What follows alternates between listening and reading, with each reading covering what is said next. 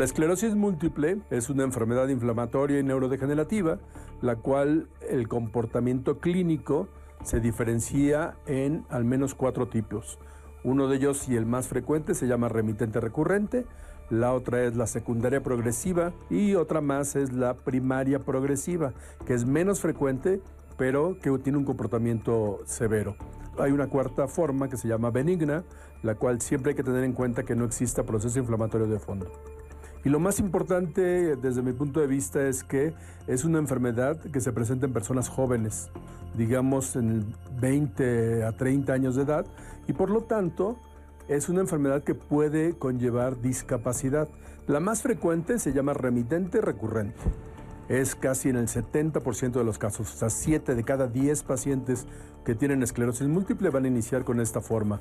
Y consiste en que el paciente está estable y presenta un problema de inflamación debido a esta interacción de anticuerpos anormales que atacan a la mielina y aparece un síntoma, digamos neuritis óptica. El paciente tiene en un solo ojo pérdida de la visión, pérdida de la percepción de colores, el campo visual se reduce, tiene dolor en el ojo y esto se presenta en cuestión de horas y puede persistir durante días o semanas. Puede permanecer así durante meses y tienen un segundo episodio y así consecutivamente. En dos años se podría presentar hasta tres eventos en una enfermedad que tiene actividad importante. Tenemos otra que es la crónica progresiva primaria. Esta es menos frecuente, se habla de un 10%. Esta, la característica que tiene es desde que inicia la enfermedad, se van sumando déficits neurológicos y pueden llevar al paciente la discapacidad con mayor eh, rapidez. Hay otra más que debutan como remitente recurrente y después son secundarias progresivas. Entonces, de ese 70% que dijimos, si este paciente no recibe tratamiento, es más probable que vire hacia una forma secundaria progresiva. Por lo tanto, también las probabilidades de que provoque discapacidad son mayores y esto hace que sea una enfermedad también que debe de manejarse rápidamente e idealmente tratar de evitar que lleguemos a esa fase de secundaria progresiva y esto se logra a través de la terapia modificadora de enfermedad. Hay un cuarto, se llama benigna, aunque no es evidente que el paciente tenga una recaída como ocurre en la neuritis óptica que ponía yo como ejemplo. Esta enfermedad que se clasifica como benigna, hay que tener mucho cuidado con ella porque no necesariamente tiene un comportamiento benigno y hay que estar muy seguros de que no está ocurriendo un proceso inflamatorio de fondo en el paciente. Bienvenidos a Diálogos en Confianza, lunes de salud y como ya vieron vamos a platicar de esclerosis múltiple. A la hora que estuve yo platicando con la gente de que íbamos a traer este tema a la mesa, surgieron muchísimas dudas que espero que queden perfectamente claras el día de hoy hay diferentes diagnósticos y me doy cuenta que la población general se confunde en general con otros padecimientos. Pero el día de hoy, aquí en Diálogos, se los vamos a platicar para que les quede perfectamente claro qué es la esclerosis múltiple, cómo se diagnostica, cómo nos afecta y cuál es el tratamiento. Quiero agradecer a nuestros intérpretes de lenguas de señas mexicana que están con el día de hoy con nosotros. Están Istiel Cañeda, Alberto Mújica, Ilia Vadillo y como siempre está conmigo Citlali. Buen día. Querido Pepe, buen día, buen y frío día aquí en la Ciudad de México y además este lunes saludable. Pues muy contenta de estar contigo y con todo nuestro auditorio recibiendo a nuestros especialistas el día de hoy para platicar de este importante tema de salud que además es aparentemente silencioso, cómo nos damos cuenta de manera temprana, cómo podemos tener en la mente que existe esta enfermedad, pues con información. Por eso nosotros la llevamos hasta sus casas, hasta, hasta donde usted nos esté recibiendo esta información, para que siempre esté alerta y obviamente esté preguntando, empoderándose y siempre más responsable de su salud. Tengo el placer, como cada lunes, de llevar las redes sociales de este programa y traer todas sus opiniones, comentarios, dudas, sugerencias, porque voy a estar muy contenta de, de compartirlas con nuestros especialistas el día de hoy. Así que ya saben, conéctense a nuestras redes, estamos totalmente en vivo para traer todas esas dudas. Pepe. Perfecto, les voy a presentar a nuestros especialistas que nos acompañan el día de hoy. En primer lugar está con nosotros la doctora Karina Carrillo Loza. Doctora, gracias por estar aquí. Gracias por la invitación. La doctora es neuróloga con alta especialidad en esclerosis múltiple y neuroinmunología del Instituto Nacional de Neurología y Neurocirugía Manuel Velasco Suárez de la Secretaría de Salud. Nos acompaña también el doctor José Flores Rivera. Doctor, gracias por estar aquí con nosotros. Muchas gracias por la invitación. Buen día. El doctor es neurólogo con alta especialidad en esclerosis múltiple y enfermedades desmielinizantes. Les vamos a explicar qué es esto del Instituto Nacional de Neurología y Neurocirugía Manuel Velasco Suárez de la Secretaría de Salud. Le damos la bienvenida una vez más al doctor Luis Enrique Molina. Gracias, doctor, por estar aquí con nosotros. Buen día, muchas gracias por la invitación. El doctor es neurólogo de la Unidad Médica de Alta Especialidad del Centro Médico Nacional La Raza del Instituto Mexicano del Seguro Social. Doctores, primero que nada, eh, ¿nos pueden definir qué es la mielina que lo mencionaron y por qué es importante? ¿Qué hace la mielina? ¿En dónde la tenemos? ¿Qué es? Quien quiera. Doctora. Bien. Bueno, la mielina es este, eh, bueno, es una proteína que finalmente eh, va a estar envolviendo a lo que es la, el axón. ¿Qué es un axón? Excelente pregunta. Entonces, tenemos que tener en cuenta que nuestro sistema nervioso central está formado de muchas redes y como tal tenemos una semejanza con lo que viene siendo eh, la actividad eléctrica que se observa todos los días en un cable. Entonces, para hacer esta analogía, el axón es... el cable. El cable, propiamente, el interior, que va a llevar toda la información desde el cuerpo de la neurona para poder llevar esa conducción hasta al órgano eh, efector, es decir, al músculo, si quiero doblar mi brazo en cuanto a lo motor, o la sensibilidad en las terminaciones nerviosas de la, de la piel. Entonces, la mielina es lo que envuelve a ese axón y permite que tenga una adecuada conducción, tanto en su velocidad como en su integridad, para llevar esa señalización de forma correcta. Entonces, de ahí la importancia de la mielina. Si la mielina está dañada, va a tener una falla en la conducción de nuestro nervio y eh, ello va eh, a ser evidente en un déficit neurológico, o sea, una debilidad o una falla en la percepción de la sensibilidad o un déficit, por ejemplo, en la capacidad de interpretar alguna imagen a través de un defecto en el nervio óptico. Perfecto, entonces pensemos, como dice la doctora, en un cable, un, un cable de la luz. Cuando decimos, ay, creo que hay un corto que está, como que no está agarrando bien, es una analogía, más o menos esto pasa, por eso la mielina es muy importante. Entonces se habla que es una enfermedad desmielinizante, la mielina se ve atacada, pero existen otras. ¿Qué es la característica de la que hace diferente la esclerosis múltiple de otras enfermedades desmielinizantes? Eh, primero, entender que la esclerosis múltiple es una enfermedad autoinmune, eh, que significa que nuestro mismo organismo nos comienza a atacar por algún factor, ya sea interno o externo. Eh, se ha visto en cerebros de pacientes con esclerosis múltiple que hay un componente muy inflamatorio, pero también hay células propias del cerebro que generan una inflamación y que pueden provocar la destrucción de, de las neuronas. Ok, perfecto. Entonces, esto es importante, es una enfermedad de origen autoinmune. Doctores, ¿qué tanto influye la genética en esta enfermedad? Eh, sabemos que es una enfermedad que puede ser multifactorial, pero la genética, ¿quiere decir que si mis papás tuvieron, yo voy a tener? Es interesante. La, esclerosis múltiple es una enfermedad que tiene predisposición genética, pero eso no quiere decir que se herede de forma directa. Eh, es como decir, si mis padres son diabéticos, mis tíos son diabéticos, yo tengo la predisposición de ser diabético, no significa que voy a desarrollar diabetes. Lo mismo ocurre en esclerosis múltiple. Ya se han eh, estudiado diferentes haplotipos, eh, sobre todo marcadores genéticos, son la forma en la que nos hereda nuestra familia la, posibilidad de tener cierto rasgo, por ejemplo, los ojos azules o la piel blanca, o X. Eh, en este caso hay un marcador genético que es el 1501, ya está estudiado, es un gen que tiene ancestría caucásica, lo cual es bien interesante porque es mucho más frecuente esta enfermedad en, en, esta, sí, en esta población. Este gen, por supuesto, está, o este haplotipo está presente en nuestra población. Ya hay estudios publicados aquí en México hace varios años sobre esta frecuencia de estos marcadores genéticos. Pero no significa que se herede, eso sí tiene que quedar bien claro, es una predisposición genética. Es decir, hay una predisposición, tienes mayor susceptibilidad, pero no quiere decir, porque esto es bien importante para no crear alarmismo, qué te va a dar. Y esto lo hemos platicado en diferentes instancias aquí. Ya nos platicó el doctor en la cápsula los diferentes tipos que hay, pero yo arranqué el programa diciendo que nos confundimos de terminología y creo que es bien importante que ustedes lo aclaran. Existe esclerosis lateral neotrófica, esclerodermia, inclusive ustedes preguntaron aterosclerosis. ¿Qué es esto? ¿Cómo diferenciamos, antes de llegar a diagnóstico diferencial, esto es esclerosis múltiple? ¿Por qué se llama así? bueno, el nombre está por la descripción que hizo el doctor Charcot en 1868, entonces, donde el doctor hablaba de que era una enfermedad de esclerosante, o sea, en placas. Entonces, de ahí viene el nombre de lo de la esclerosis múltiple. Y lo que traduce eh, que sea eh, esclerosis o lo que vemos en las placas es un proceso de cliosis, como de cicatrización después de un daño o de una actividad inflamatoria que ocurrió ahí.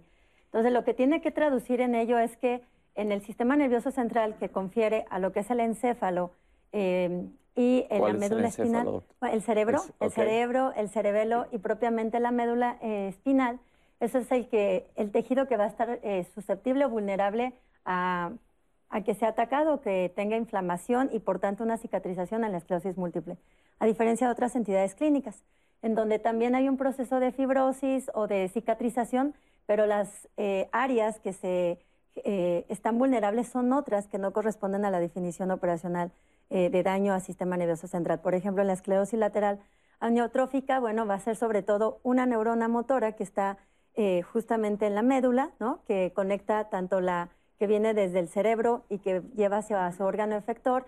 En la esclerodermia eh, son eh, tejidos, pero a nivel sistémico, que puede incluir piel o algunos eh, tegumentos o endotelios interiores, como es el esófago o el, el, intestino propiamente, y lo que es la aterosclerosis, bueno, la esclerosis es propiamente en la pared del vaso.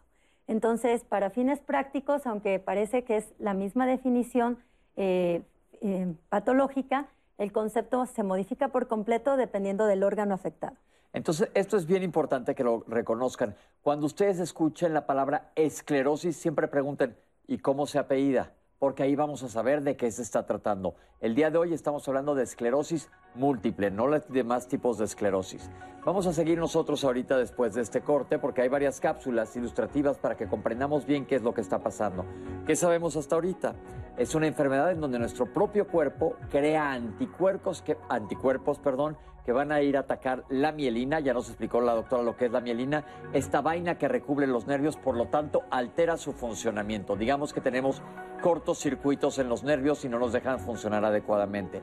Vamos a seguir totalmente en vivo, está Citlali al pie del cañón, lista para recibir todos sus comentarios, dudas, escríbanos, mándenos por todas las redes, estamos abiertos para saber de ustedes, nos interesa mucho y recuerden que en el último bloque del programa es totalmente de ustedes. Todas las preguntas que ustedes nos manden a partir de ahorita, los doctores nos van a hacer el favor de contestarlas hacia el final del programa. Entonces, si tienes dudas de qué es esclerosis, cómo se trata, tienes familiares, cualquier cosa, escríbenos. Aquí estamos listos para contestarlos. Nosotros aquí en Diálogos vamos a hacer un corte, pero regresamos con ustedes inmediatamente. Estamos totalmente en vivo. No se vayan.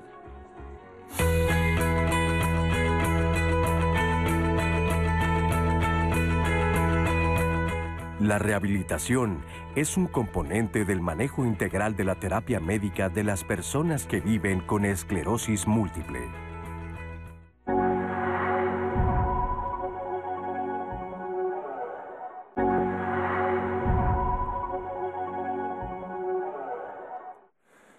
De regreso totalmente en vivo este lunes de salud aquí en Diálogos en Confianza, platicando sobre un tema muy importante de salud que es esclerosis múltiple. Quiero agradecerles que estén conectados, mandando todas sus dudas y comentarios a nuestras redes sociales, que a propósito voy a permitirme leer en este momento. Pepe, ¿estás listo? Listo. Mira, eh, nos pregunta Ofelia Acevedo cómo es el manejo tanatológico en el paciente y en la familia, si existen redes de apoyo para el acompañamiento. No quiero dejar pasar la oportunidad para saludar como siempre a Araceli Verona, a Alex Hernández, Sandivel Guerrero, José Méndez, que puntualmente están aquí siguiendo nuestra transmisión cada lunes. Y bien, eh, otra de las preguntas, Pepe, es, ¿nos deberíamos de hacer estos estudios de ancestría que dicen los panelistas para saber si nosotros tenemos el gen? Si identificamos el gen, ¿sirve de algo? ¿Se puede hacer algo una vez que se identifica? Mari Valderas, quiere saber ¿Qué es la neuromielitis óptica? Mm. ¿Podrían hablar un poco más de esto? La gente lo asimila mucho, doctores, y quieren saber la diferencia. Es el mismo interés de Nelly Gutiérrez.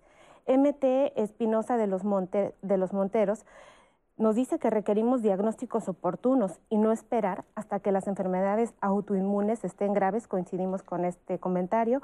Patricia Maussan Cuevas dice que el año pasado ella tiene diagnóstico de esclerosis múltiple como tratamiento le dieron acetato de glatiramer y le causó más problemas, por lo cual se lo tuvieron que suspender.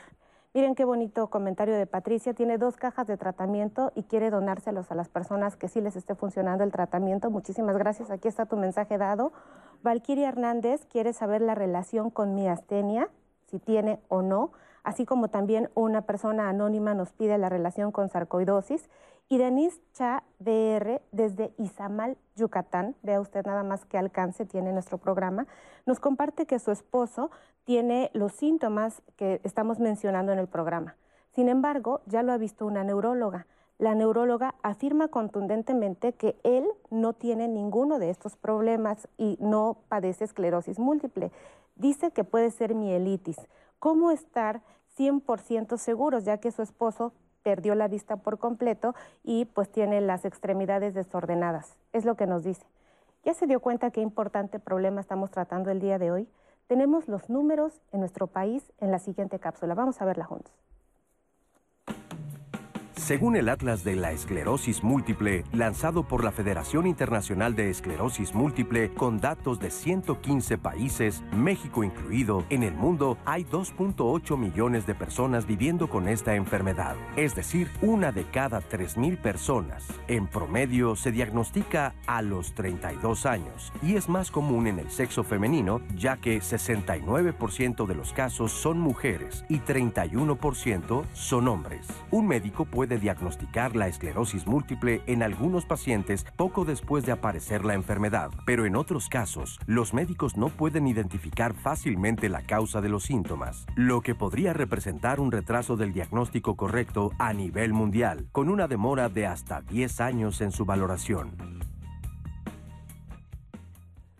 Doctores, ya vimos los números. Eh, ¿Está aumentando o se está diagnosticando más? ¿O qué es lo que está pasando? ¿Cómo andamos en, en ascenso de diagnóstico? Buena pregunta. Vamos a ponerla la. Yo, creo que sí está aumentando. Yo creo que sí hay un número mayor de casos nuevos de esclerosis múltiple. Eso es lo que se llama incidencia.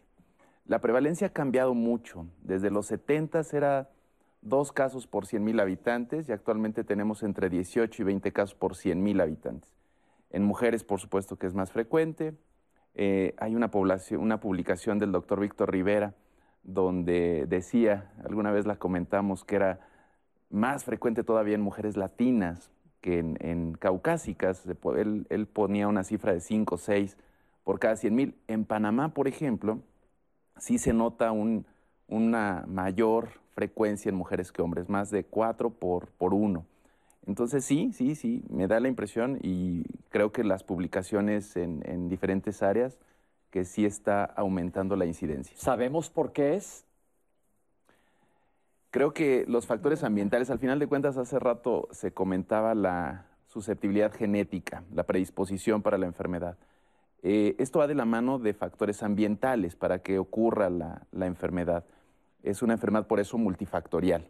Son varios factores los que influyen. Uno es la susceptibilidad a los virus, las infecciones virales. Hay publicaciones de eh, el, haber padecido Epstein-Barr o CMV o varicela zoster, algunos virus de la familia herpes que como sabemos viven con nosotros toda la vida desde que yo lo, adquiero y esto puede disparar estos fenómenos de autoinmunidad. Y por supuesto los factores ambientales. Hay también muchas publicaciones sobre la contaminación ambiental y la frecuencia de enfermedades autoinmunes. Hablo en general, no nada más de esclerosis múltiple, pero nos escapa, por supuesto. ¿Por qué más en mujeres?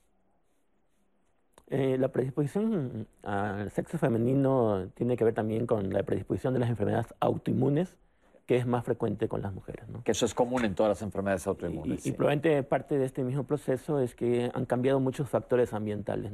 El, uso del tabaco incrementa mayor probabilidad de desarrollar la enfermedad, la obesidad, eh, el consumo de sal, es decir, factores que podríamos ir modificando desde un inicio y evitar este proceso inflamatorio dentro del cerebro. Perfecto. Hemos visto que la evolución, como se comentó en la cápsula, es diferente en cada quien y más adelante vamos a ver de los tratamientos que existen para esta enfermedad. Pero aquí tenemos una cápsula de factores relacionados. Vamos a verla. El principal factor de riesgo para padecer la enfermedad es genético. La genética caucásica o europea son aquellas personas con más riesgo de tener la enfermedad. Y sin embargo, pese a ello, los latinoamericanos tenemos el riesgo mayor de tener una enfermedad severa. Eh, particularmente las mujeres son aquellas que presentan con mayor frecuencia la enfermedad y sobre todo en edades tempranas, eh, jóvenes de 20 a los 45, 50 años, cuando mucho. Algunos otros factores que se han visto relacionados son el tabaquismo y la obesidad, mas no son causales de la enfermedad. Consideramos que es una causa multifactorial. Se han visto relacionadas la falta de vitamina D con la enfermedad, la falta de exposición al sol en edades tempranas. Muchos de los pacientes ya con el diagnóstico de esclerosis múltiple pueden tener niveles bajos de vitamina D y aunque su medición no es parte del diagnóstico, se ha llegado a sugerir la administración de la misma en los primeros meses al realizar el diagnóstico de esclerosis múltiple. En nuestro genoma existen genes que se dedican a presentar a nuestro sistema inmune qué es propio, qué es lo ajeno. Cuando estos genes están en cierta manera, por decirlo, alterados, pueden presentar lo propio como si fuera externo y por lo tanto nuestro sistema inmune lo ataca como puede ocurrir en la esclerosis múltiple. Y en cuanto a los factores geográficos, aquellos países que están más lejanos hacia el norte de la línea del Ecuador son donde más existe la enfermedad. Sin embargo, mientras más cercanos, también podemos presentar formas más agresivas de la misma. El nivel de personas que padecen la enfermedad es más alto en la zona norte del país, sin embargo, cualquiera que tenga estas características clínicas puede tener riesgo, y estos factores son más de riesgo para presentar una forma severa de la enfermedad. Más adelante vamos a hablar del atlas de la esclerosis múltiple, pero me llama la atención, doctor, es la geografía que tiene que ver por qué pasa. Bueno, de forma reiterativa en diferentes este, estudios eh, se ha replicado la predisposición eh, para esclerosis múltiple por deficiencia de vitamina D3. Entonces, la vitamina D3 eh, se produce, por llamarlo así, con una conversión de la vitamina D2 que está circulante en sangre, producto de metabolismo del hígado, eh, con eh, el estímulo o con el, contacto del rayo UV eh, solar. ¿no? Entonces, cuando vemos cómo está el atlas geográfico, identificamos que los países menos soleados o más alejados del Ecuador tienen una mayor prevalencia, y esto se llama, o sea, tiene una distribución pues altitudinal en cuanto al riesgo. ¿no? Entonces, esto es certero, o sea, igual sabemos que en México, aunque somos un país soleado y también algunos otros países de Latinoamérica, la situación es que independientemente de eso necesitamos una exposición al menos de un 60% de la economía corporal en un aproximado entre 2, 3 horas para que sea esto efectivo y que tengamos la conversión a vitamina D3. Y si no acontece de manera eh, como se menciona, pues los niveles adecuados no los tenemos. Entonces, esto, eh, la vitamina D3 tiene un rol muy importante en lo que es la maduración del linfocito. Eh, ¿Qué es el linfocito? El linfocito es la célula del sistema inmune que va a comandar eh, parte de la actividad inflamatoria en nuestro organismo. Entonces, los linfocitos, eh, haciendo la analogía como eh, los soldados, tienen em, pruebas de seguridad para asegurarse de que el linfocito no vaya a atacar a lo propio y solamente haga a lo ajeno. Entonces, la maduración completa es cuando el linfocito logra identificar todos los antígenos propios, o sea, todas las moléculas propias para no generar aversión a ello, y eh, la vitamina D3 tiene un rol importante en el proceso de maduración del sistema inmune. Entonces, si tengo un sistema inmune inmaduro, es más vulnerable a que ante eh, cuestiones ambientales, como lo refería el doctor eh, Flores, en donde haya infecciones, por, infecciones virales, sobre todo el Epstein-Barr, el COVID vimos que fue otra infección muy retadora para fenómenos inmunológicos. También no así olvidar lo que tuvimos con los arbovirus, incluyendo Zika, dengue, chikungunya, que fue en menor proporción a lo que vimos en COVID, pero esto genera un estímulo inflamatorio muy importante, un reto inmunológico, y si mi sistema inmune está inmaduro o más vulnerable o susceptible a ello, entonces es donde acontece, digamos, el segundo, el segundo fallo, el segundo golpe sobre eh, el, proceso de autoinmunidad y se desencadenan este tipo de enfermedades. Entonces, eh, de ahí pues que si somos pacientes o somos personas que independientemente de que estamos en un país soleado, pues trabajamos todo el día en lugares eh, encerrados. encerrados, con techo y solamente vemos pero la luz de la luna, ¿no?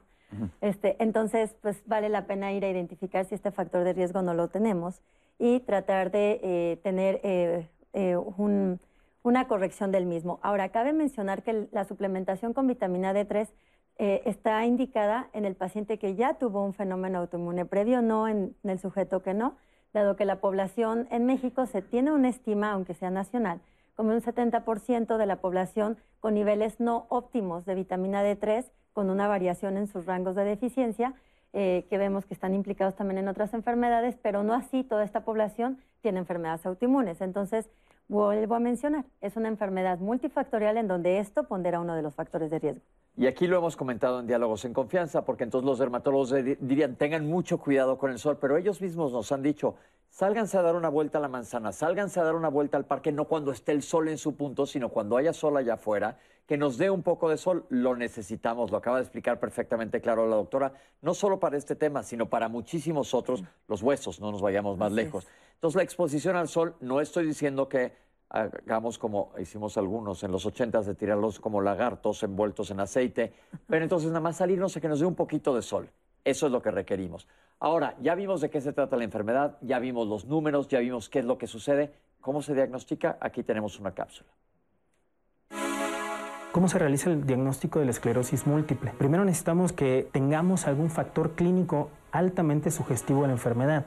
Con esto nos referimos a los síntomas clásicos de la esclerosis múltiple, como pueden ser alteraciones visuales de manera súbita, alteraciones para la movilidad, para la coordinación o el habla, que nos pueden sugerir la enfermedad. Una vez que esto ocurre, la mejor herramienta diagnóstica es la resonancia magnética, siempre guiada, interpretada por un especialista y que nos demuestre lesiones compatibles con la esclerosis múltiple diseminadas en dos espacios y diseminadas en el tiempo. En el caso de que nos quede una duda diagnóstica o que la resonancia magnética por sí sola no sea suficiente, se puede utilizar la punción lumbar. Consiste en sacar el líquido que baña el cerebro y la médula espinal por una punción en la espalda y enviarlo a analizar realizando una prueba especial llamada bandas oligoclonales. Esto nos ayuda a demostrar esa inflamación que es partícipe de la enfermedad. Como todas las enfermedades, eh, lo más importante es el diagnóstico temprano. El diagnóstico temprano nos puede llevar a tratar la enfermedad en las etapas iniciales y por lo tanto disminuir la discapacidad. Entonces la esclerosis múltiple, más allá de una enfermedad mortal, es una enfermedad altamente discapacitante si no se trata. El pronóstico de vida no varía tanto de aquel de la población general, sobre todo con los fármacos actuales. Sin embargo, más allá de un riesgo de muerte a corto o mediano plazo, lo que nos preocupa es el riesgo de discapacidad a mediano plazo. Para las personas que tengan el diagnóstico de esta enfermedad y que hayan desarrollado alguna discapacidad, además del tratamiento farmacológico, el tratamiento médico, es necesaria la rehabilitación física como parte de síntomas como la rigidez, la falta de fuerza, las alteraciones para caminar sobre todo pueden verse ampliamente ayudadas con este proceso de rehabilitación. Qué maravilla, doctores, los estudios diagnósticos que hay ahora, pero les voy a pedir que le platiquen al público que nos está viendo cuáles son los síntomas, cómo empieza esta enfermedad.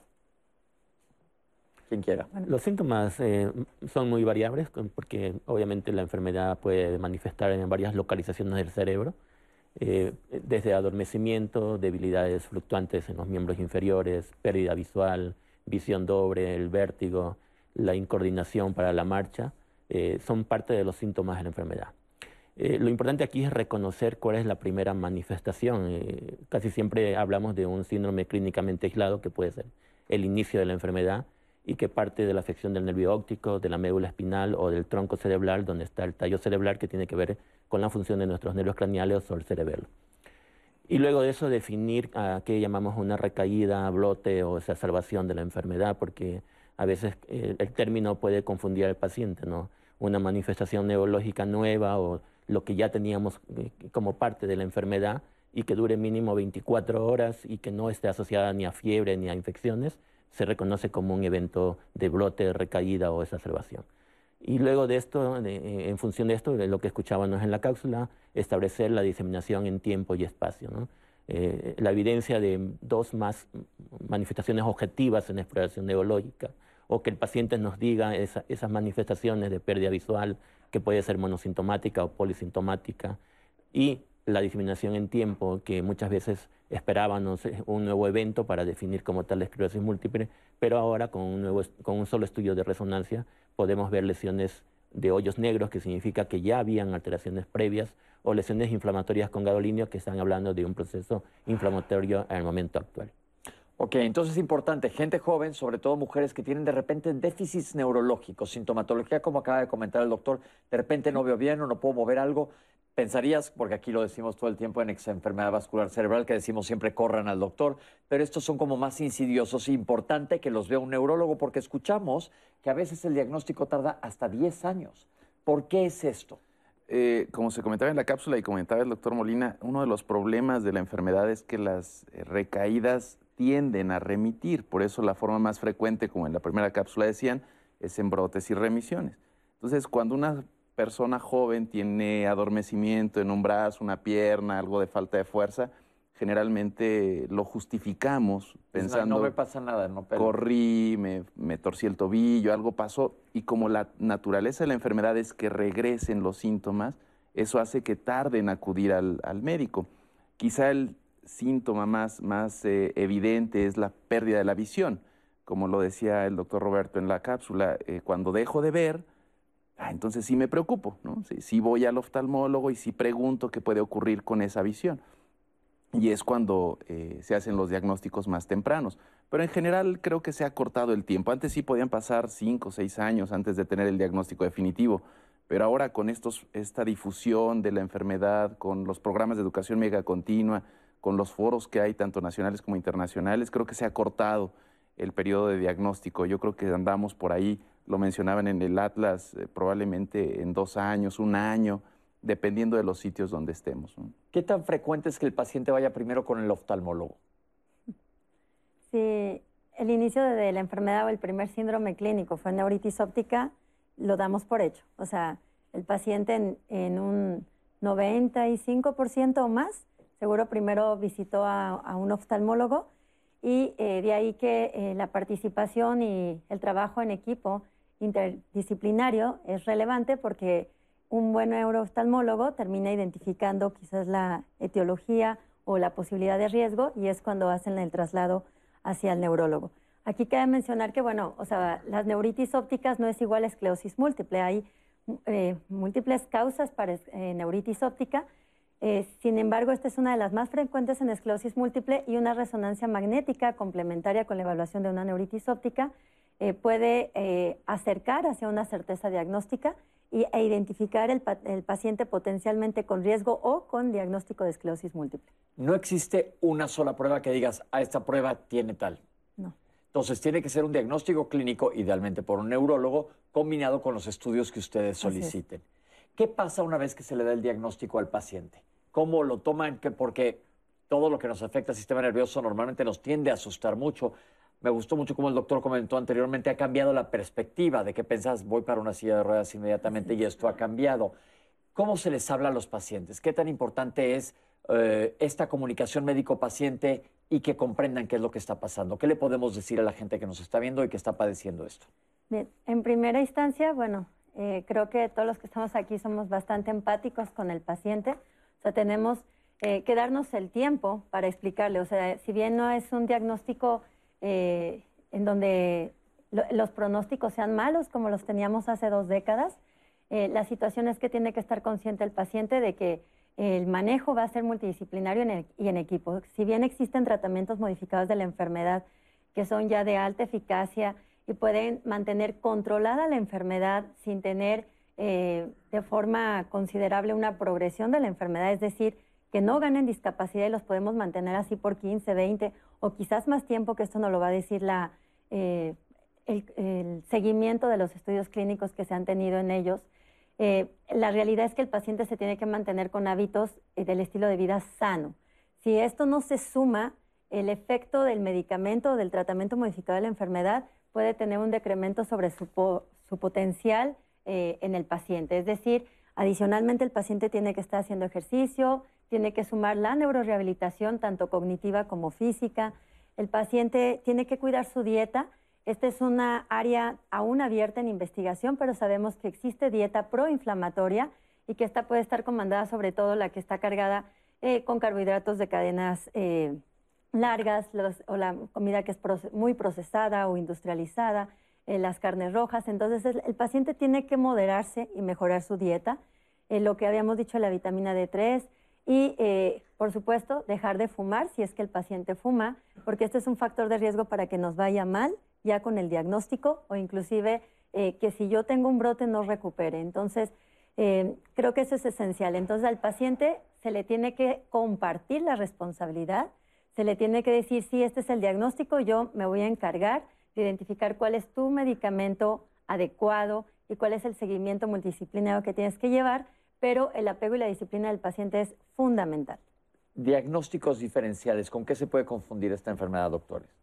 Es interesante, yo retomando un poquito el tema, creo que el paciente de esclerosis múltiple es joven y está muy informado. Ahora es común que en la consulta el paciente está revisando en ese momento las redes sociales para saber qué estamos diciendo. Y eso lo hace, como decía la doctora Carrillo, eh, muy fácil de, interactuar con los pacientes. Pero creo que hay que entender también esa, esa forma de, información de los, los, del paciente cuando damos el diagnóstico de esclerosis múltiple.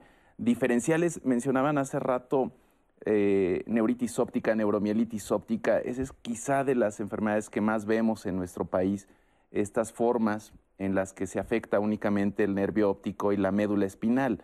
Dejo de ver, dejo de caminar, dejo de mover las manos, pierdo el control de esfínteres.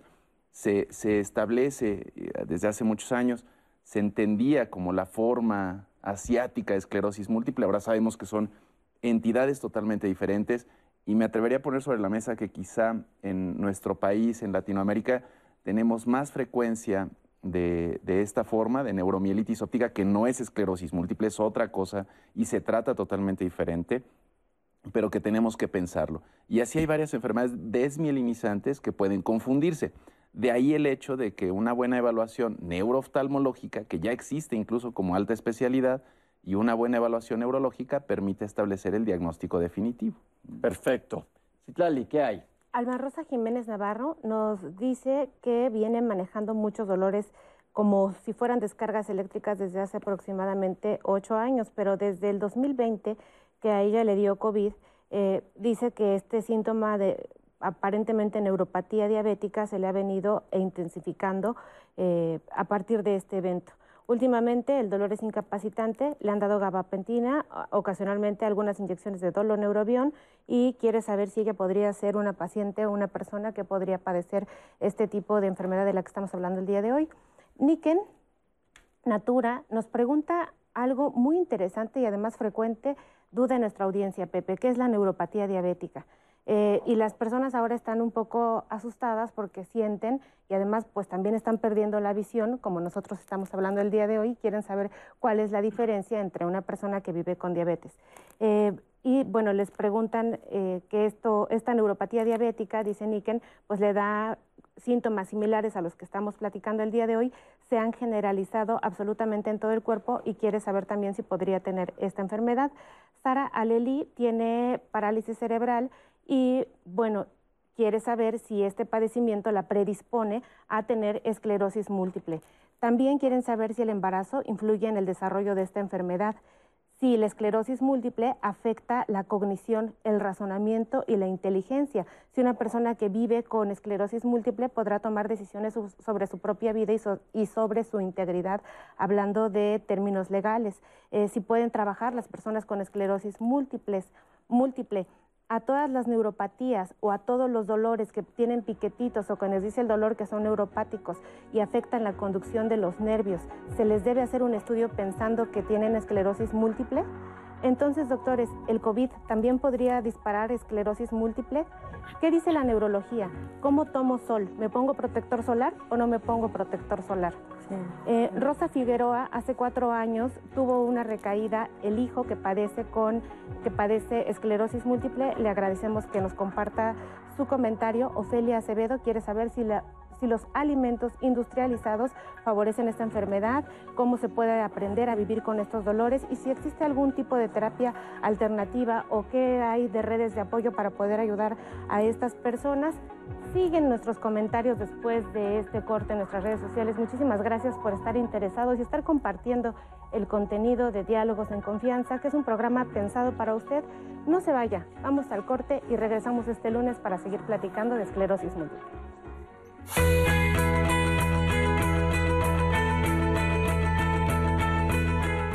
La esclerosis múltiple puede causar cambios que afectan la manera habitual de expresar la sexualidad de quien la padece. Todas las personas con la enfermedad conservan la capacidad de dar y recibir amor y placer.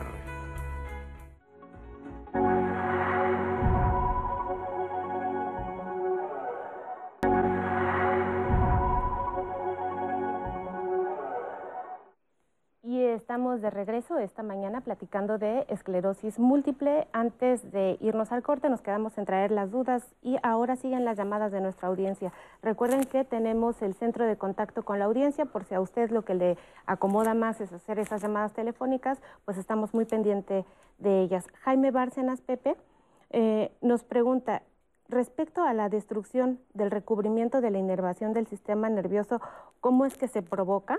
Ya le explicamos un poquito, pero al final le van a volver a explicar Jaime. Marisela Zárate dice que su hermana está enferma. Ahí no le entiendo muy bien a, lo que nos quiere decir. al parecer tiene un problema estomacal, pero puede ser una infección. Al parecer, su duda genuina es saber si la enfermedad de la que estamos hablando tiene que ver con alguna inyección que se pone dentro de la cavidad oral de la boca. Eduardo Limón tiene una hija con esclerosis múltiple y quiere saber si es posible que se le haya desarrollado después de un accidente automovilístico que tuvo a los 23 años, donde la camioneta la golpeó muy fuerte. Ahorita la persona tiene 48 años. Alma Fuentes eh, pregunta sobre la mielitis de los conductos del cerebro. A ella le recetaron unas pastillas para oxigenar el cerebro. Ha perdido fuerzas en las manos. Esto es progresivo. ¿Hay algún tipo de medicamento que le ayude a Alma? Sara Covarrubias dice que tiene un problema que según se generó de la esclerosis múltiple y ella vive con neuralgia del trigémino. ¿Qué puede hacer ya que tiene mucho dolor, toma muchas pastillas y absolutamente nada le hace nada? ¿A dónde puede ir? Ella es de California. Em, tenemos a José Antonio López Sosa, que felicita al programa por este por este tema que es muy relevante para él. Adriana Nava, desde hace 23 años, padece una enfermedad llamada epilepsia tipo gran mal más depresión severa. En la actualidad dice que no puede mover las rodillas y esto no sabe si es consecuencia de la enfermedad o también se le puede estar agregando esclerosis múltiple. Manuel Alonso dice que su esposa desde hace 43 años tiene esclerosis múltiple, una vida con una vida relativamente normal dice que muchas gracias a este programa que les ayuda mucho y pues a todo lo que han tenido que hacer Manuel y su esposa para poder vivir bien con esclerosis múltiple. A propósito de todas estas dudas que usted ha tenido sobre los grupos de ayuda y qué se hacen, tenemos una cápsula que le invito a que veamos juntos. ¿Cómo surgió USEM? Surge de, de las deficiencias que mi mamá y, yo padecimos eh, en la rehabilitación y, pues todo lo que veíamos que le, que le faltaba a un paciente. Y bueno, estaba en pañales la esclerosis múltiple cuando a mí me la diagnostican, porque yo tengo 28 años viviendo con esclerosis múltiple y empezamos a dar terapias. Obviamente empezamos pues nada más con la terapia física, el yoga y la psicología. Y ahora sí que como fue creciendo USEM, fuimos creciendo en terapia. Unos psicólogos se encargan de los pacientes y otros se encargan de los familiares. Es muy importante el trabajo integral, ya que a muchos les ha ayudado muchísimo porque pues primero es, es un duelo porque pues perdemos la salud, estamos en la edad productiva del hombre, entonces pues muchos no acaban ni la carrera, este, los corren del trabajo, como pacientes tenemos este pues no nomás el neurólogo, que es el que nos ve, que es el que ve la, enfermedad, sino también necesitamos un, eh, neumólogo, un urólogo en las mujeres que es más este somos a las que más nos da, este, ginecólogo, rehabilitación física, rehabilitación del, del lenguaje. Ahora también esta enfermedad también nos afecta cognitivamente, entonces también tenemos un psicólogo que se ha eh, especializado en eso y da gimnasia cerebral y les pone pues ahí juegos y, todo para que pues también estén, estén pensando y no, se, no, no nos dañe tanto eh, la enfermedad y este, pues, estemos recordando y todo. Porque si se llega, ahí yo llegué a, a conocer gente que este, de repente ya no te, te conocían, ¿no? Este es un punto muy importante porque nos han preguntado grupos de autoayuda y cómo los ven, doctores. Sí, sí les ayuda mucho a los pacientes estar en este tipo de grupos y por qué. Eh, en mi hospital eh, tenemos una asociación de, pacientes de, que se denomina del Centro Médico La Raza y ellos están muy unidos eh, para tratar de ayudar, sobre todo a enfocar a pacientes que van empezando con el diagnóstico o que requieren un apoyo desde el punto de vista de tanatología o psicología o, o incluso el psiquiatra. El objetivo es tratar de vencer ciertos obstáculos que a veces el paciente puede tener en el transcurso de su convivir y, empujarlos a la actividad, por ejemplo, del ginecólogo, del urólogo, del rehabilitador físico o del rehabilitador cognitivo. Perfecto. Ahora, en cuanto a manejo, hablamos de que es una enfermedad autoinmune. ¿Cómo se maneja esta enfermedad? Eh, ¿La farmacología ha ampliado su, su espectro en cuanto a tratamiento? ¿Cómo se maneja? ¿Qué se les da de tratamiento? Bueno, existen cerca de 10, 12 medicamentos que se llaman tratamiento modificador de la enfermedad, eh, que tienen diferentes mecanismos de acción, pero finalmente modifican el sistema inmune en, en algún escenario. ¿sí?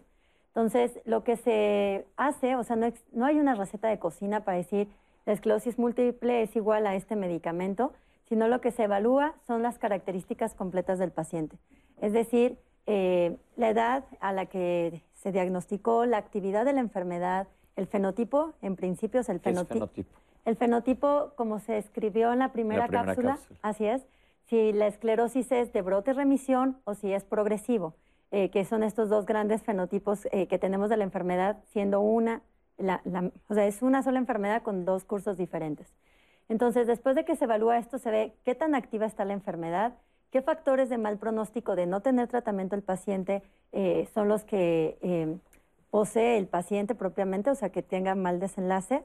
Y en función de ello, ahora vemos el perfil de bioseguridad y, en último factor, no menos importante, las preferencias. Porque lo que buscamos con las preferencias es que el paciente lleve a un buen apego a tratamiento. Si el paciente tiene, por ejemplo, un DTO cognitivo, que sí se puede presentar en la enfermedad de la esclerosis múltiple, y yo le doy un tratamiento a base de eh, vía oral, tabletas que se tome dos veces al día, pues este paciente invariablemente lo va a olvidar y si no tiene apego a tratamiento no vamos a tener la eficacia deseada. Entonces, estas características muy personales de cada sujeto sí se consideran dentro de la selección del medicamento con la finalidad de tener el apego adecuado y, por tanto, los efectos deseados del fármaco. Esto es importantísimo. Entonces, es un traje a la medida, dependiendo del tipo de la enfermedad que tengas, tus características específicas, tu neurólogo te va a decir qué es lo que tienes que tomar, pero acaba de decir la doctora algo clave el apego al tratamiento y todo lo que va alrededor, apoyo en otras especialidades, rehabilitación, ¿qué hay de esto, Es importantísimo. Yo, yo, me atrevería a decir que es igual o incluso más importante a veces que el tratamiento de fondo, modificador de la enfermedad. Necesita el acompañamiento urológico, como lo decía Lucero en la cápsula, necesita el acompañamiento neuropsiquiátrico, psicológico, rehabilitación física. Cada déficit que tiene el paciente se puede atender en forma específica. Eh, ginecología, por ahí hubo una pregunta en su momento de, cómo afecta el embarazo a la enfermedad. Necesitamos un apoyo multidisciplinario. De ahí por qué los centros que tienen todo este cobijo para los pacientes son tan importantes en el mundo. Eh, algunas instituciones como, como el IMSS, el ISTE, el Instituto Nacional de Neurología, Nutrición, empiezan a tener ese, esa forma, a crecer en ese sentido, en tener ese apoyo multidisciplinario. Y es fundamental. Terapias alternativas, por supuesto que se pueden utilizar. Hay varias terapias alternativas que no deben sustituir al tratamiento modificador de enfermedad, pero sí pueden acompañar a, los pacientes en conciliar el sueño, en mejorar un poquito el estrés relacionado por el simple hecho de tener la enfermedad, el tener eh, quizá un poquito más de, menos de dolor, ¿no? Ahora con el uso del cannabis. Eh, hay muchas cosas que se pueden hacer como acompañamiento a los pacientes, ¿no? Ok, esto es muy importante, pero siempre que lo consulten con su médico, traten de para ver que no vaya a ser algo que les vaya a afectar. Esa es otra cosa muy importante. Ahora sí, les hablé anteriormente sobre un atlas y aquí tenemos una cápsula que nos informa sobre esto. Aquí la tienen. La Federación Internacional de Esclerosis Múltiple y la Organización Mundial de la Salud publicaron en 2008 por primera vez el mapa de la enfermedad en el mundo. Este trabajo único busca llegar a todos los países para que proporcionen la información más actualizada sobre la enfermedad. El objetivo de reunir toda la información disponible sobre la epidemiología del padecimiento y la accesibilidad de la atención médica brinda una comprensión más completa de la carga de la enfermedad y cómo varía en todo el mundo mundo. En el 2020, los datos obtenidos muestran que el número de personas con esclerosis múltiple se incrementó en medio millón y destaca las numerosas barreras y desigualdades a las que se enfrentan para acceder al diagnóstico, tratamiento y atención. Por esa razón, la información del Atlas de la Esclerosis Múltiple también puede ser una poderosa herramienta de defensa para destacar y crear conciencia sobre la falta de recursos adecuados disponibles para diagnosticar, informar, rehabilitar y apoyar a las personas que viven con una enfermedad neurodegenerativa en todo el mundo. Entonces me parece muy, muy interesante, ya lo comentamos anteriormente. Ahora, doctores, nosotros normalmente los lunes aquí en Salud en Diálogos en Confianza le decimos a todo nuestro público y aparte que difundan el mensaje que mientras más temprano se diagnostique una enfermedad va a ser más fácil el manejo y más fácil, el, más benigno el pronóstico. ¿Qué tanto afecta esto en, esclerosis múltiple? E, es correcto, porque una enfermedad diagnosticada tempranamente tiene más posibilidades de tratamiento. Incluso desde el punto de vista evolutivo, los pacientes que llevan un tratamiento modificador de la enfermedad tienen menos posibilidades de tener una progresión a lo largo del tiempo. Eh, la modificación no solamente implica el hecho de llevar una terapia modificadora, sino también modificar los estilos de vida. Hemos escuchado eh, pues, que hay ciertos factores que están impactando la inflamación del cerebro y pues le corresponde al neurólogo llevar eh, puntualmente con el paciente esta modificación. Ok, esto es muy importante. Seguir los consejos de su médico, como lo comentamos anteriormente. Doctores, háblenme ahora del pronóstico de la enfermedad.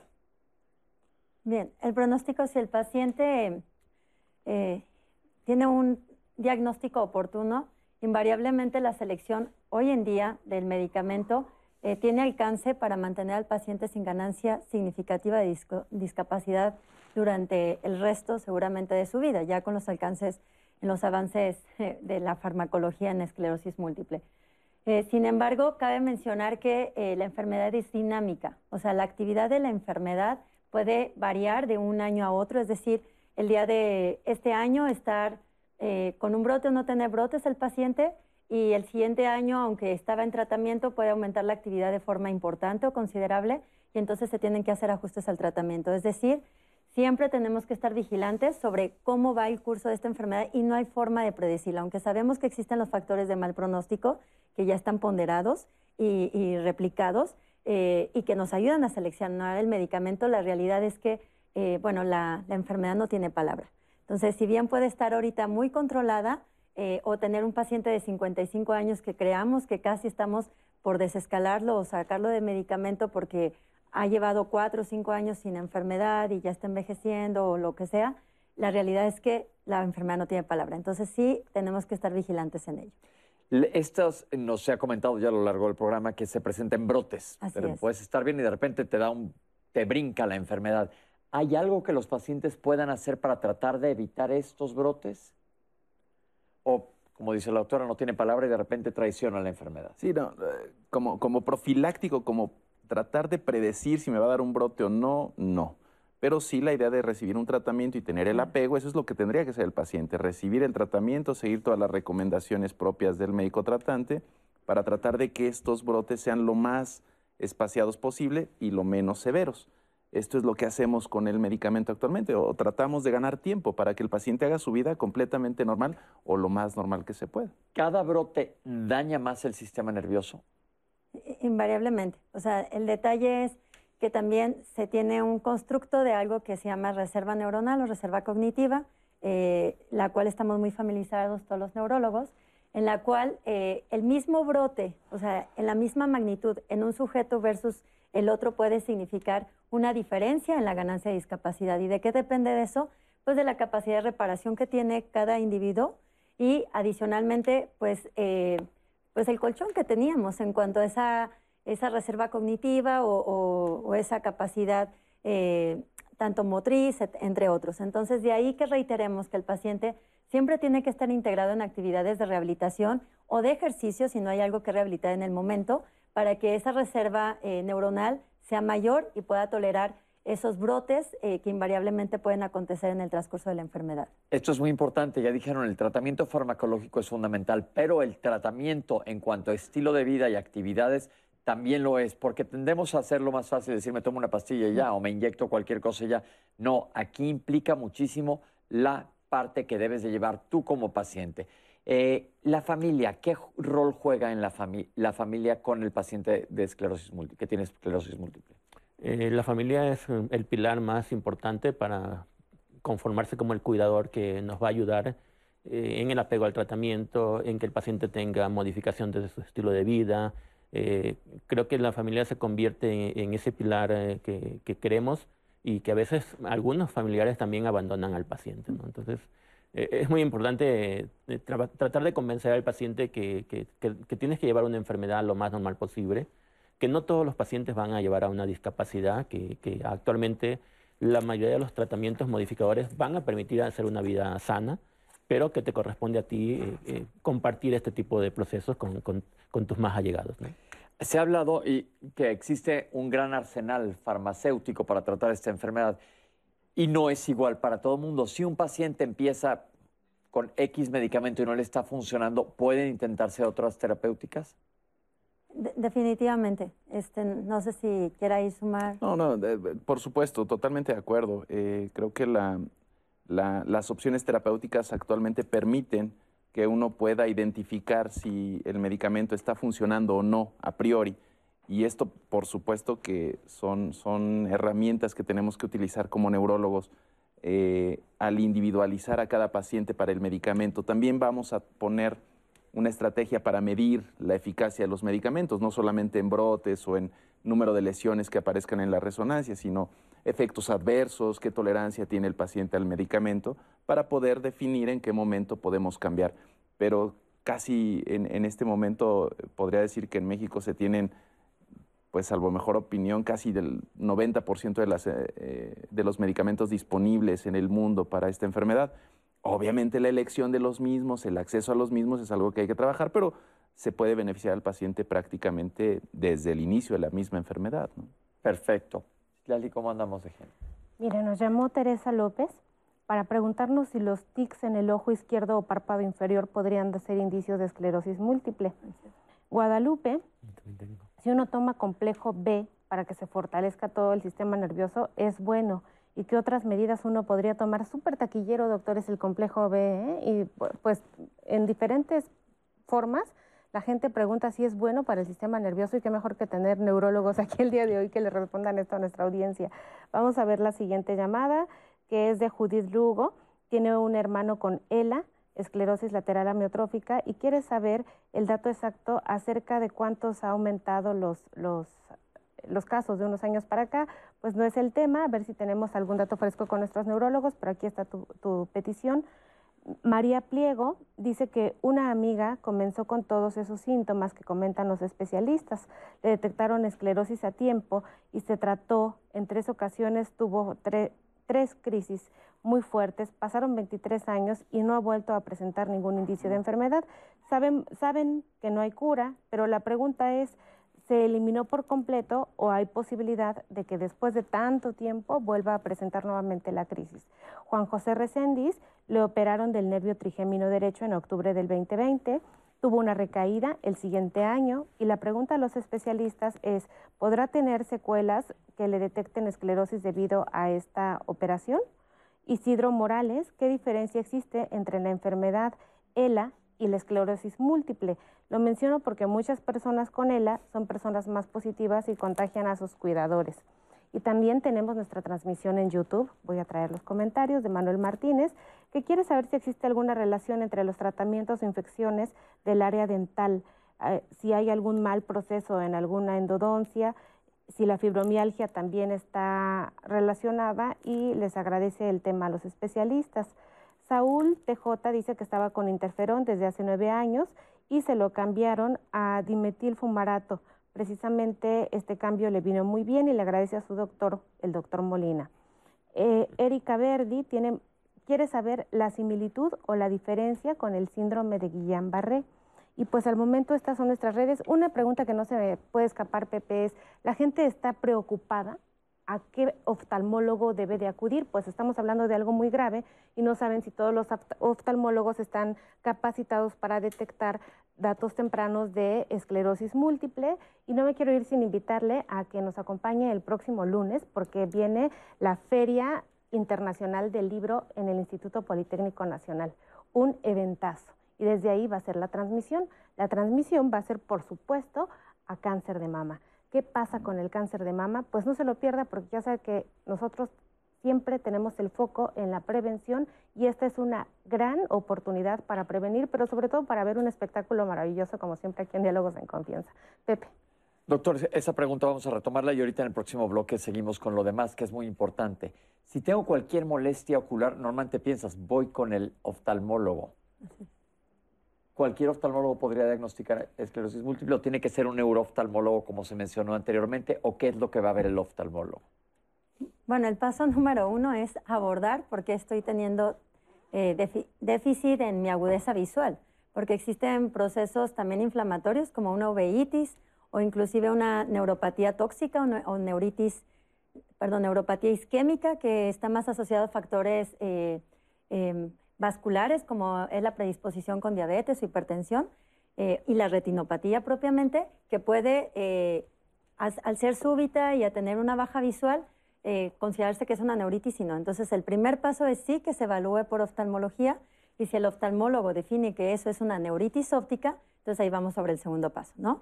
Porque la neuritis óptica, adicional a tener un déficit en la agudeza visual, puede generar dolor muy localizado, defecto en los cambios eh, o en la percepción de los colores, que son cromáticos, y eh, finalmente, este, ya cuando se determina que es la neuritis, entonces ahí es donde ya suma que un neurooftalmólogo pueda eh, identificar el factor de riesgo para hacer una resonancia magnética y si se encuentran hallazgos, pues va a terminar referido con un neurólogo.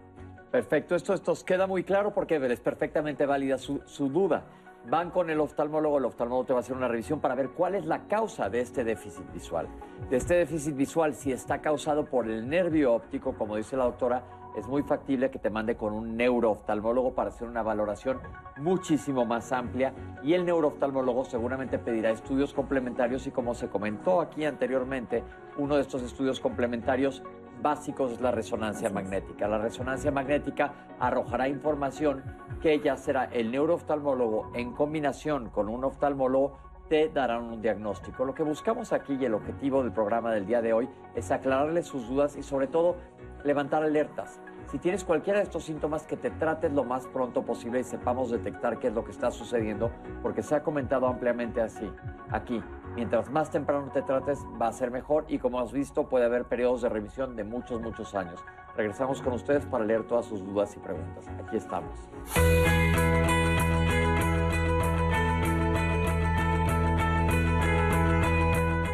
Convivir con una persona con esclerosis múltiple puede llegar a ser un reto. Seguir los consejos del equipo médico y trabajar en equipo con familiares y amigos puede ser de gran apoyo para quienes padecen la enfermedad.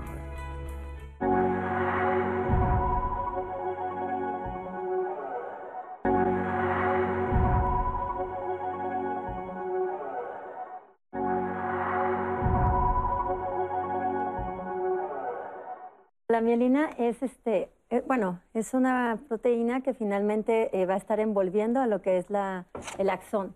Nuestro sistema nervioso central está formado en muchas redes y como tal tenemos una semejanza con lo que viene siendo eh, la actividad eléctrica que se observa todos los días en un cable.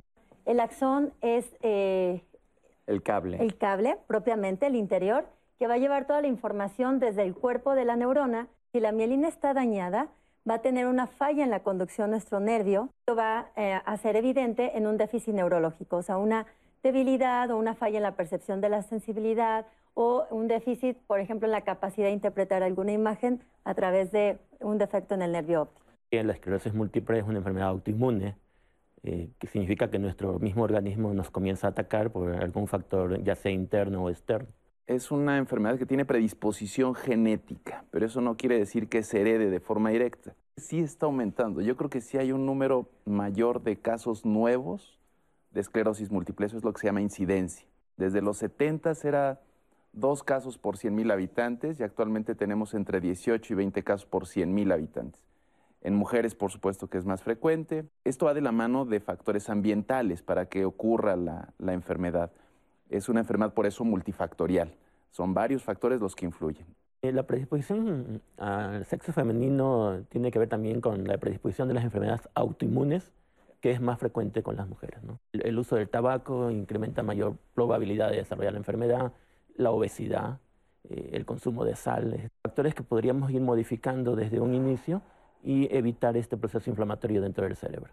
Obviamente la enfermedad puede manifestar en varias localizaciones del cerebro, eh, desde adormecimiento, debilidades fluctuantes en los miembros inferiores, pérdida visual, visión doble, el vértigo, la incoordinación para la marcha, eh, son parte de los síntomas de la enfermedad un buen neurooftalmólogo termina identificando quizás la etiología o la posibilidad de riesgo y es cuando hacen el traslado hacia el neurólogo.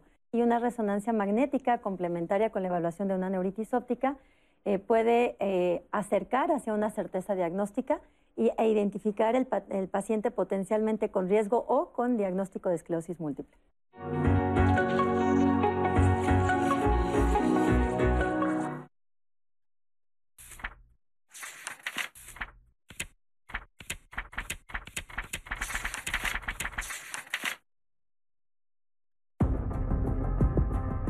El 2 de octubre se conmemora el Día Internacional de la No Violencia. La fecha se estableció en honor al aniversario del nacimiento de Mahatma Gandhi, líder del movimiento de la independencia de la India y pionero de la filosofía de la no violencia.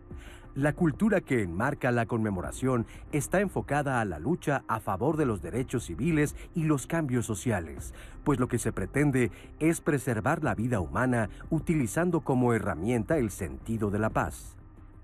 Según los expertos, poseer un Día Internacional de la No Violencia ayuda a crear una conciencia global sobre el uso excesivo de la fuerza en la resolución de conflictos entre países y dentro de los mismos. El propósito es educar y concienciar a las personas de que existen caminos menos violentos a través de los cuales se pueden lograr grandes objetivos.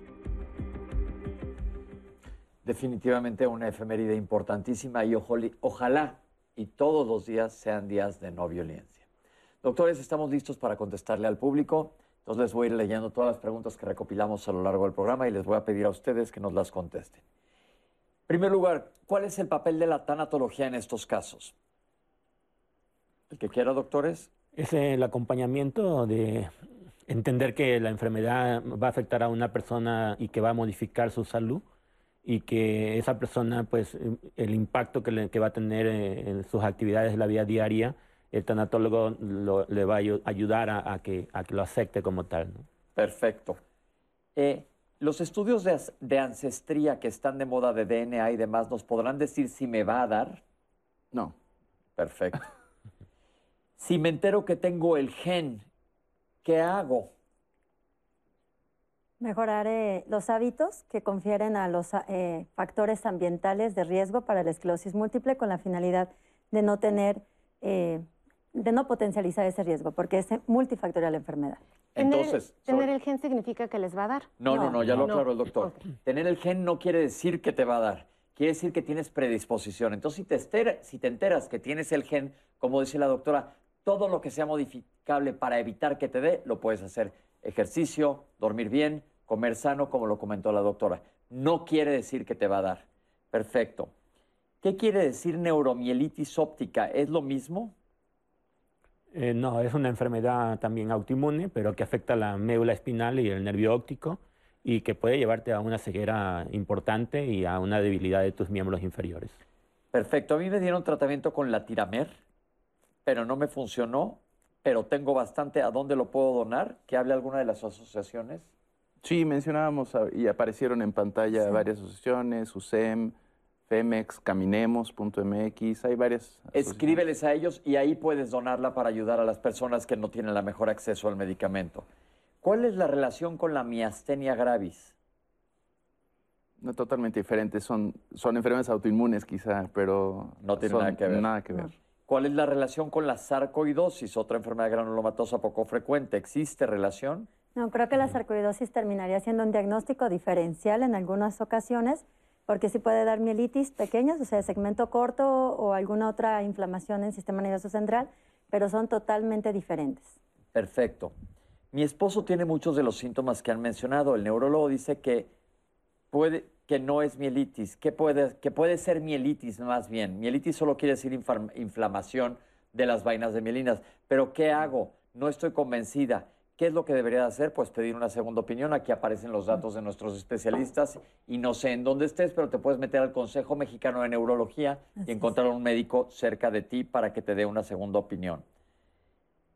Tengo dolores como descargas eléctricas después del COVID. Me han dicho que es neuropatía. Esto es muy incapacitante. ¿No será esta enfermedad? El, COVID desencadenó varios eh, trastornos eh, inflamatorios y en neurología no fue la excepción, entonces sí tenemos eh, conocimiento de que hubo neuropatías post-COVID y lo que invito a que le hagan es una evaluación por parte de un neurólogo y que se defina si esto puede estar asociado a una enfermedad o no crónica y de no ser así, pues manejo sintomático. ¿Cuál es la diferencia con la neuropatía diabética? La neuropatía diabética es una enfermedad que se da por el daño del nervio periférico. Eh, hay otras células que se llaman las células de Schwann, que son las que van a producir la mielina periférica. Y esta pues, puede dar desde adormecimiento, hormigueo o, incluso hasta debilidad de manos o piernas. Perfecto. ¿Por qué en la diabetes se disminuye la visión? ¿Existe una diferencia con la esclerosis múltiple? Sí, totalmente. Eh, la neuropatía diabética es otra cosa totalmente diferente a la neuritis óptica que puede desencadenarse eh, por esclerosis múltiple. Perfecto. ¿La parálisis cerebral es predispone a que me vaya a dar esclerosis múltiple? No. No. ok, ¿qué relación hay con el embarazo y esta enfermedad? Bueno, más bien eh, el embarazo no predispone a la enfermedad, más bien eh, la enfermedad durante el embarazo puede tener tres cursos distintos. se estima que es un tercio, un tercio, un tercio. Entonces, un tercio se estabiliza, un tercio se mantiene eh, mejor en cuanto a actividad inflamatoria, es decir, menos inflamado, y un tercio puede ser más severa su inflamación durante ese curso, pero eh, no tiene otra relación. ¿Existe afección a la cognición y la inteligencia? Sí, en algunos casos puede haber ah, alteración cognitiva. Ahí es, hablábamos hace poco de la de la, del abordaje multidisciplinario y creo que son de las cosas que no, no vemos o no le ponemos tanta atención como, como neurólogos y eso es, hay que resaltarlo.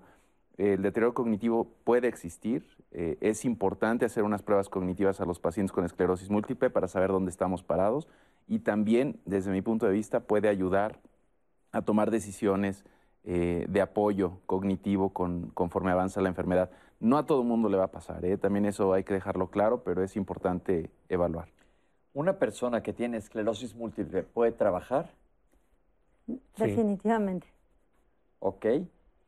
Si tienes dolor neuropático, es decir, un dolor de origen nervioso, ¿es necesario hacer un diagnóstico diferencial con esta enfermedad? Pues no necesariamente el dolor neuropático implica que tenga esclerosis múltiple, son también dos cosas diferentes, pero ahí sí es importante la exploración neurológica y la, el interrogatorio para saber de dónde está teniendo este dolor. ¿Cómo se debe tomar el sol? ¿Me debo poner protector solar o no para la vitamina D? Por supuesto, nada más que lo que se recomienda es que no se usen pantallas solares o factores eh, solares altos, es decir, quizás el 30 o el 50% de cobertura nada más. Y salte unos 10 minutos nada más. No te tienes, como de convención anterior rato, que ir a Acapulco y tenderte en la arena, para nada. Los alimentos procesados no son nada buenos tampoco para esta enfermedad. Alguien nos habló a decir, ya lo comentaron. En general, hay que tratar de evitar los alimentos procesados. Ya lo hemos dicho en muchas ocasiones. ¿Da dolor esta enfermedad? Sí, sí, sí, sí, hay, hay dolor, que, que dolor de origen central. Eh, sí, la respuesta es sí y también hay tratamiento para mejorar el dolor. Tampoco debe ser una condición eh, discapacitante, hay forma de controlarlo. Perfecto. Doctor lo comentó anteriormente, pero hay una pregunta. Dice, ¿existen terapias alternativas? El doctor dijo que se podían utilizar sin dejar la terapia clásica y aprobada por la ciencia, pero si pudieran hablar un poquito de terapias alternativas, si sabemos algo de esto. Bueno, hay demasiadas, ¿no? La acupuntura les ayuda muy bien a los pacientes. Hay estudios también que están eh, que favorecen, que obviamente es un complemento justo al manejo del dolor, el estrés y la ansiedad que están alrededor de esta parte, Pepe. Perfecto. ¿Por qué se da la destrucción de la mielina? Yo creo que esta persona se unió tarde al programa, pero se comentó que es una enfermedad autoinmune en donde se crean anticuerpos que ataca estas vainas de mielina. Bueno. Doctora. Bueno, no nada más anticuerpos, o sea, la enfermedad tiene una actividad está comandada por actividad inflamatoria tanto de células T como de células B. Y los anticuerpos sí se producen pero por células B. Es decir, es una enfermedad compleja desde el punto de vista inflamatorio, en donde pueden estar convergiendo eh, ambos escenarios. Diferentes ataques. Así es. Perfecto, es importante. Entonces hay un ataque que es por anticuerpos y otro por el mismo celular. sistema celular. Inmunidad celular se llama. Si me pusieron una inyección en la boca cuando fui al dentista, ¿me puede causar esclerosis múltiple? No. No. Ok. ¿Un accidente automovilístico en el pasado me puede desencadenar esclerosis múltiple? No. No. Tampoco.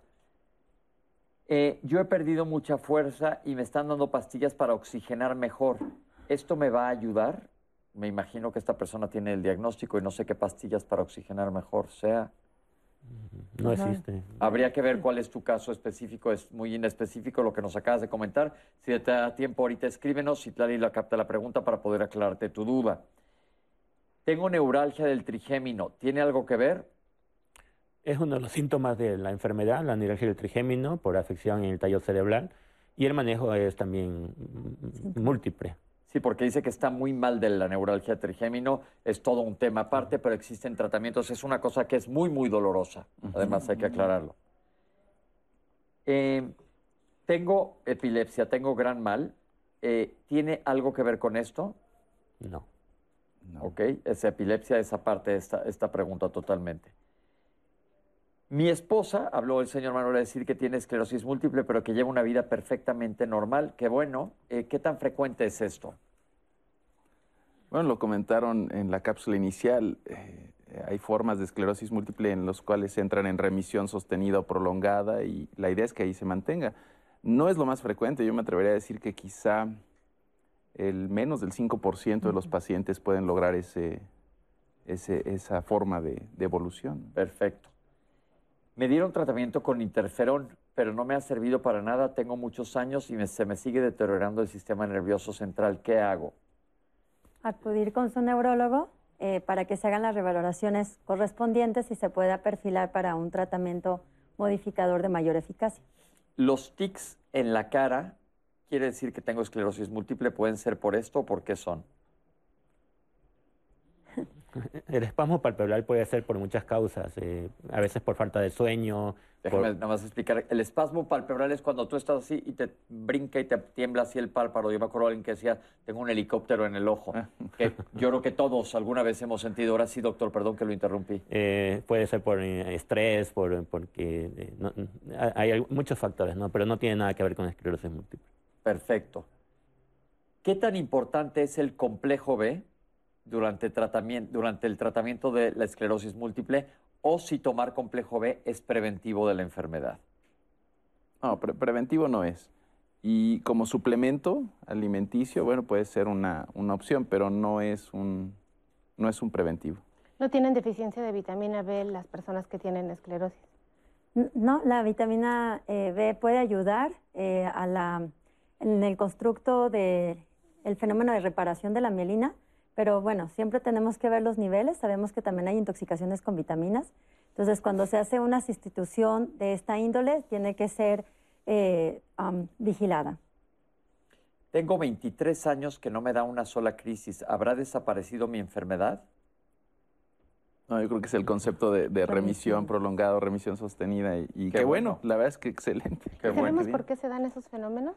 Hay, hay mucha, hay mucha investigación sobre eso. Eh, hay quien dice que es más frecuente en mujeres que hombres, lo cual, al menos en una observación en el instituto, la mayoría de los pacientes que tenemos así son mujeres. Eh, entre más temprano y más oportuno se les dé el tratamiento, es más fácil que esto ocurra, más probable que esto ocurra. O sea, hay varios factores. ¿no? Perfecto. ¿Cuál es la diferencia con ELA, esclerosis lateral amiotrófica? ¿Han aumentado los casos de ELA? Si nos pudieran explicar un poquito, doctores, cuál es la diferencia, porque el nombre esclerosis confunde. Ok, la neurona motora es la que está afectada en la esclerosis lateral amiotrófica. o ¿Cuál es la neurona motora? La ¿Qué neurona motora, eh, se tienen dos, un relevo. Se nace la neurona motora en la corteza y está el soma, es decir, está el cuerpo. eh, toda su prolongación, que es el axón, llega, hace sinapsis sobre la médula y de ahí sale la segunda neurona para llevar eh, directamente la información hacia el músculo, que es el órgano efector. Entonces, la esclerosis lateral amiotrófica está enfocada o su patología como tal está descrita con daño sobre esta neurona, pero en esta enfermedad no hay síntomas sensitivos, no hay neuritis óptica, no hay alteraciones en el equilibrio. Es eh, muy importante considerarlo porque desde el fenómeno clínico es totalmente diferente. Y Entonces, esta es neurodegenerativa. es una enfermedad degenerativa en donde las neuronas motoras, motoras quiere decir de movimiento, que va de cerebro a la médula y de la médula al músculo, dejan de funcionar adecuadamente. Es una enfermedad totalmente diferente, degenerativa, si es una enfermedad muy severa, muy progresiva, pero no tiene nada que ver con esta enfermedad. Entonces es esclerosis lateral amiotrófica, es diferente a esclerosis múltiple. Lo único que comparten es una palabra del nombre. Entonces no se confundan con las dos enfermedades y no tienen que ver una con la otra. Me operaron del trigémino. ¿Las secuelas pueden causarme esclerosis múltiple? No. No. Ok. Otra vez había otra pregunta de diferenciar con esclerosis lateral amiotrófica y que si la esclerosis lateral amiotrófica que acaba de describir la doctora es contagiosa. No, no. No. No, no es una enfermedad contagiosa. ¿Cuál es la diferencia entre esta enfermedad y la fibromialgia? Bueno, la fibromialgia eh, del dominio de los reumatólogos es una enfermedad que no es anticuerpo dependiente o, no tiene un biomarcador en donde el paciente cursa pues, con eh, dolor en puntos muy estratégicos, pero que forma parte de un síntoma eh, no específico de inflamación a nivel sistémico. Entonces, eh, eso es la denominación propiamente para fibromialgia y los dolores que pueden llegar a presentarse desde el arista de la esclerosis múltiple son muy focales y confieren a una lesión en el sitio eh, que tiene la correlación anátomo-clínica. Esto es muy importante. La fibromialgia, como dice la doctora, no existe una lesión específica, es algo más generalizado y tiene, muchos, que tiene mucho que ver con dolores generalizados, con mucho cansancio, alteraciones a nivel eh, eh, de- psiquiátrico más que nada, mucha ansiedad, mucha depresión, etcétera. Por eso ya hicimos el programa aquí, lo pueden ver y se maneja de manera global, pero no tiene nada que ver con esta enfermedad. A mí me daban interferón y me lo cambiaron por dimetilfumarato y me ha ido muy bien. Un paciente de ustedes llamó. Muchas gracias por comentar. Eh, qué bueno que está súper bien. La cirugía dental, volvieron a preguntar, ¿tiene algo que ver? Ya lo contesta- contestaron los médicos que no tiene nada que ver. Y finalmente la última pregunta, ¿cuál es la diferencia con el síndrome de Guillain-Barré? Bueno, totalmente diferente. El, el doctor Molina comentaba hace un momento, afecta la mielina del sistema nervioso periférico y esclerosis múltiple afecta la mielina del sistema nervioso central. Ok. Es la diferencia. Déjenme decirles, el sistema nervioso periférico es el que no está cubierto de hueso. Sistema nervioso central es el que nuestro cerebro, cerebelo, el tallo cerebral que está dentro del cráneo y toda nuestra médula espinal está recubierta de hueso. El periférico es todo nuestro cableado, como vemos aquí todas las luces, todas tienen cables, nosotros estamos todos cableados. Ese es nuestro sistema nervioso periférico. Y Guillain-Barré normalmente es una parálisis que asciende y luego tiende a descender y pasa por múltiples razones, pero no, no se parece nada a esta enfermedad. No. Pepe, Rocío Hoffman nos llamó para decirnos que vive de- con esta enfermedad desde el año 2000. Cursa sus síntomas con algo que se llama estado de flow. Es un estado mental que utilizan los alemanes para controlar la esclerosis, ya que anima a realizar proyectos y relajar el cuerpo y dejar de pensar en los síntomas. Entonces evita los pensamientos negativos. Eh, Rocío es pintora, además es activista y cuando llegan los brotes se pone a pintar. ¿Qué, tal? funciona la terapia ocupacional? Mucho. Sí, sí, sí, sí, sí apoya, ayuda. Y hay libros escritos sobre este comentario de, esta paciente. Eh, sí, definitivamente creo que es el acompañante de todo lo demás, pero no sustituir nunca la terapia de fondo. Yo creo que eso, y ha habido varias preguntas en relación a esto, creo que es clave que los pacientes tengan un buen apego a sus médicos. ¿Se tienen que hacer estudios de seguimiento? Es correcto, eh, ya que no solamente es la parte clínica, sino también por imagen que podemos ver la actividad inflamatoria o incluso la degeneración del cerebro. ¿Se puede ver en estudios de imagen reversión o nada más que se haya detenido ahí? Bueno, hay un constructo en neurología que le llamamos NEDA o no evidencia de, actividad de la enfermedad, eh, que lo compone el medir la discapacidad del paciente como lo lleva en el transcurso de los años, que lo hacemos idealmente cada seis meses eh, se toma resonancia magnética al menos anual y eh, se ve o se contabiliza la cantidad de brotes o recaídas que ha tenido el paciente y también existen otros biomarcadores eh, como es el hacer la OCT, hacer el volumen cerebral calculado en resonancia magnética o poder tener biomarcadores inflamatorios tanto séricos como en líquido cefalorraquídeo, que eso nos dice cómo va la enfermedad. Perfecto, pues llegamos al final del programa, doctores, les quiero agradecer que nos hayan acompañado el día de hoy aquí. Creo que se aclararon muchas de sus dudas, mucho de la terminología, porque es bien importante que conozcamos y es nuestro objetivo aquí en Diálogos en Confianza. Quiero agradecer a nuestras intérpretes de lenguas de señas que están al pie del cañón todos los lunes y al pie del cañón también Citlali. Muchísimas gracias. Gracias a ti, Pepe. Hubo mucho comentario. Muchísimo. Un programa muy visto y la verdad es que lo disfrutamos. Aprendimos como cada lunes nuestra clase de medicina. Nuestra clase de medicina de todas las semanas. Les pedimos a ustedes que compartan esta información con las demás personas. Busquemos aclarar dudas, busquemos apegarnos a la ciencia, evitemos la charlatanería y sepamos qué es verdaderamente lo que está sucediendo. Es lo que buscamos aquí en Diálogos y les agradecemos más que nadie a ustedes que nos siguen todos los lunes y la próxima semana estaremos al pie del cañón en Diálogos en Confianza para hablar de cáncer de mama. Por hoy fue todo y muchísimas gracias. Nos vemos la próxima semana.